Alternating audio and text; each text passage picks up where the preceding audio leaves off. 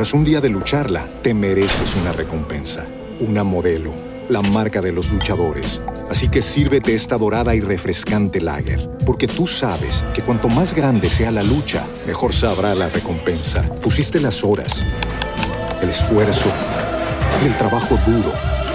Tú eres un luchador y esta cerveza es para ti. Modelo, la marca de los luchadores. Todo con medida, importada por Crown Imports, Chicago, Illinois.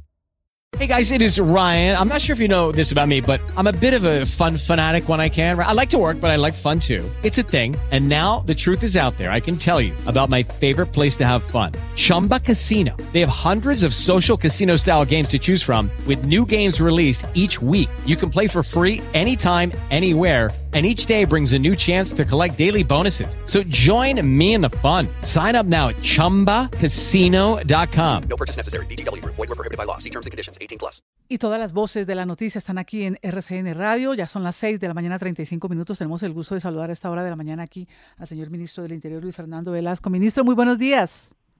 Muy buenos días, Yanelda, a usted, la mesa de trabajo y a los oyentes un cordial saludo.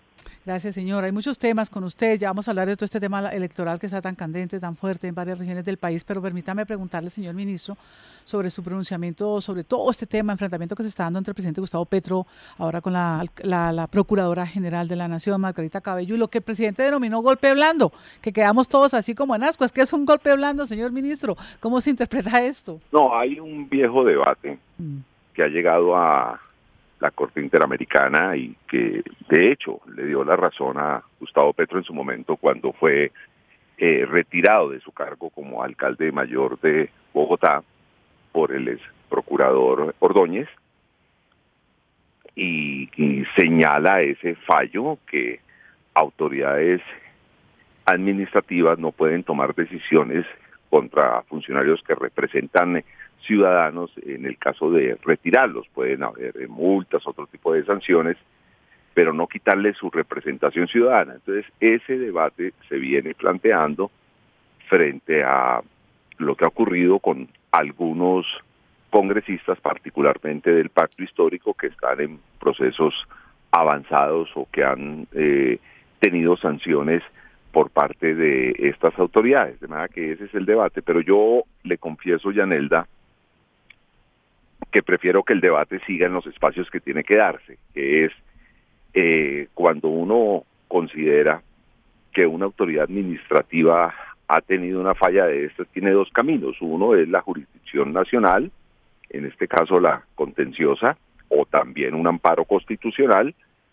y en el caso mm, específico de funcionarios o servidores que representan ciudadanos, pues también tienen el espacio de los tribunales internacionales a los cuales Colombia eh, se ha eh, suscrito a través de tratados para que defiendan ese esquema de representación ciudadana. Entonces yo mm, le confieso que más que ahondar en ese tema, esperaría que otras autoridades tomen esas decisiones.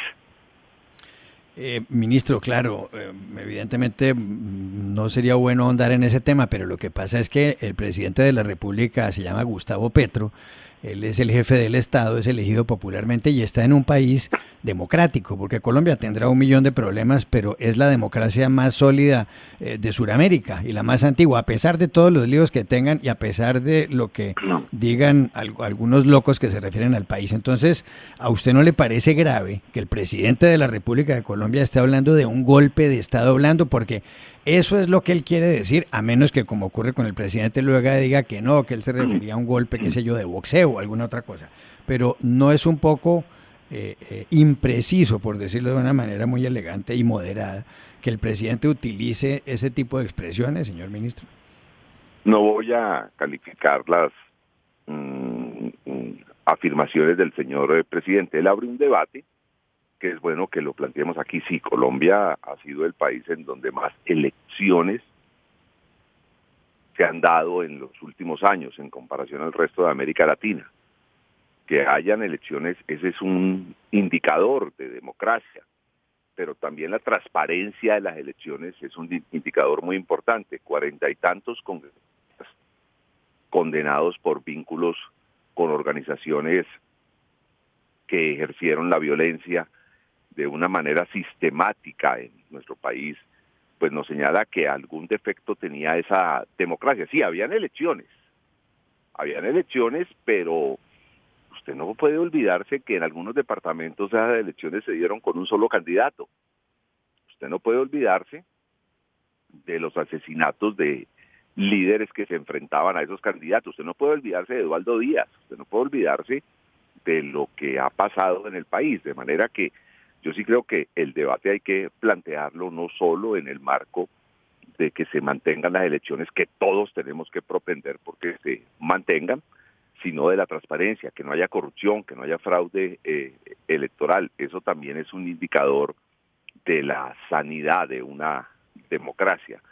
El presidente ha hecho unas observaciones, ha planteado un debate. Yo honestamente creo que en este momento lo que, eh, lo que, lo que a lo que debemos aplicarnos todos, incluyendo obviamente eh, el, el, ejecutivo del que del cual hago parte, eh, el ministerio público del cual hace parte cabeza la señora procuradora, jueces, etcétera, que están en el Poder Judicial, es a prepararnos para que haya unas elecciones sin fraude, unas elecciones transparentes, unas elecciones en donde quienes quieren torcer los resultados electorales, ya sea con las armas, que lo condenamos, pero también con el dinero, con la con el fraude, con, con lo que ha ocurrido en los últimos años, no puedan hacerlo. Ahí voy, es que ahí voy, señor ministro, es que es muy preocupante. Yo sé que usted ya ha tomado una decisión en torno de blindar, de asegurar las elecciones, sobre todo en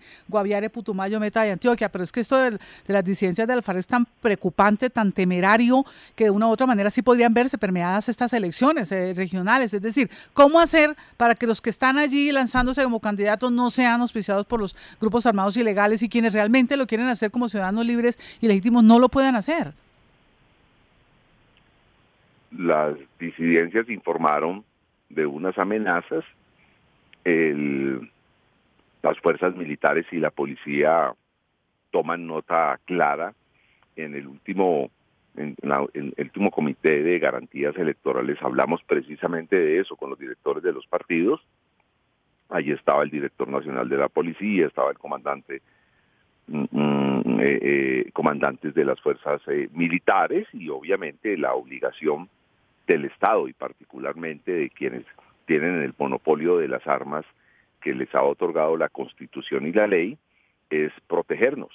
Una de las primeras acciones que se verá muy rápidamente es regresar a cuatro alcaldes que han sido retirados por amenazas de sus territorios a sus territorios, dándoles absolutamente toda la seguridad que el Estado debe brindarles, porque no vamos a, ceder eh, eh, espacio y no aceptamos ningún tipo de amenaza, no aceptamos que un armado nos diga por quién sí o por quién no se debe votar, o un armado nos venga a decir, según su concepto, quién es corrupto y quién es eh, limpio, porque no hay mayor corrupción, en democracia hablando, que un señor con un fusil diciéndole al resto de los ciudadanos quién debe elegir, a quiénes deben elegir. Pues señor ministro, esperamos de verdad que ustedes logren tomar las medidas necesarias del caso, proteger a la población, proteger a los candidatos y que estas sean unas elecciones seguras. Ministro, gracias. Siga usted con sus actividades. Mil gracias a ustedes. Ahí está el ministro del Interior, Luis Fernando Velasco, hoy aquí en RCN Radio 643. Tras un día de lucharla, te mereces una recompensa, una modelo la marca de los luchadores. Así que sírvete esta dorada y refrescante lager, porque tú sabes que cuanto más grande sea la lucha, mejor sabrá la recompensa. Pusiste las horas, el esfuerzo, el trabajo duro. Tú eres un luchador y esta cerveza es para ti.